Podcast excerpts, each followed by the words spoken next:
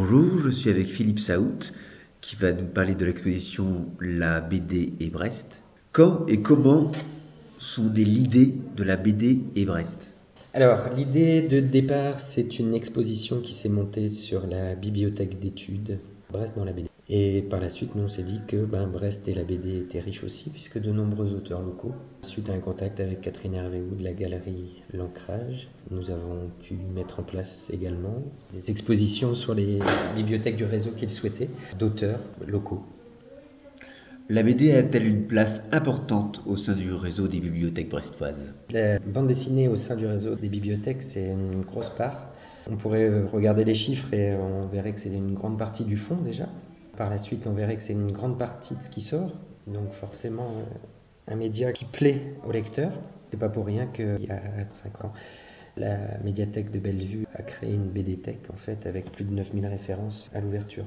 C'est important puisqu'on essaie de toucher aussi tous les genres, donc aussi bien du classique que du moins classique. On peut citer par exemple l'association et ses productions de façon à aussi à présenter tous les, pas que les blockbusters de la bande dessinée au public, mais aussi les types moins connus. Y a-t-il une culture BD parmi les usagers, voire parmi les bibliothécaires? Les deux, les deux sont exacts. Il y a des usagers qui ne prennent que de la bande dessinée, tout comme il y a des usagers qui ne prennent que des romans ou que des vidéos. C'est des publics ciblés aussi, les BD-files. Il y a aussi un public plus varié qui va emprunter à la fois romans, documentaires et BD.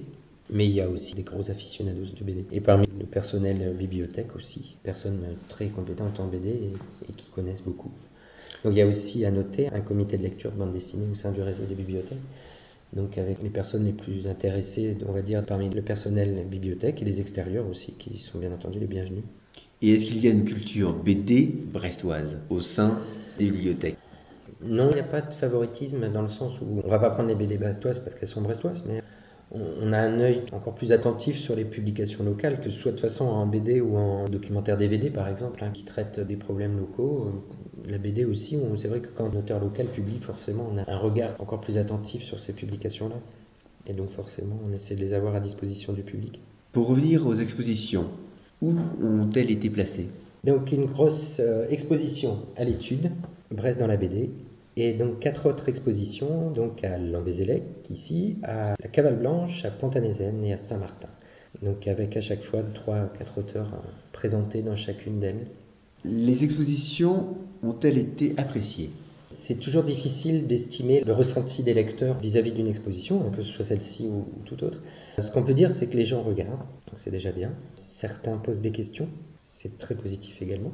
Ça nous permet, nous, de présenter l'expo, mais aussi notre fond, et aussi de présenter un petit peu, euh, en fonction des planches que l'on a d'exposer, ce qu'elles représentent, ce qu'on peut en tirer, et ce qu'on peut expliquer à partir de ça. Et on a aussi également reçu des classes de lycéens qui sont venus donc spécialement pour l'exposition qui sont inscrits à un concours pour construire de la bande dessinée. Et donc ça nous a permis aussi de leur présenter un petit peu les techniques de réalisation et à partir de ce qu'on avait sur les murs. Quels ont été les partenaires pour ces expositions? Le principal partenaire donc, qui nous a fourni les planches, c'est la galerie L'Ancrage. Et autrement, donc, on avait eu aussi une très chouette table ronde qui a été filmé, dont on pourra sans doute sortir quelques extraits. Et donc cette table avait été menée par Hervé Belvert du Temps de Livre. C'était une soirée plutôt sympa, beaucoup de spécialistes et de professionnels de la bande dessinée ce soir-là. Une soirée très riche et très intéressante pour ceux qui y étaient. La plupart des membres du comité BD étaient là. Et c'est très enrichissant de voir ces deux parcours d'auteurs, qui étaient euh, Stéphane Bervas et Chris.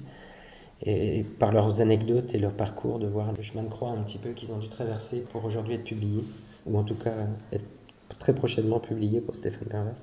D'autre part, jusqu'à quand ont lieu les expositions? Alors, les expositions dans les quatre annexes ont lieu jusqu'au 13 janvier et pour la bibliothèque d'études, ça va jusqu'au 15 mars. Donc, il y a encore l'occasion de les voir et de la voir. Quelles sont les prochaines animations au sein du réseau? La suite, c'est le gros rendez-vous des bibliothèques du réseau, c'est Plus d'images, en collaboration avec le CAPAB, qui est une association autour de la photographie. Et donc là aussi, de nombreuses expositions sur le réseau de photographie, par contre de professionnels et d'amateurs, qu'on vous invite à découvrir également. Très bien, merci beaucoup.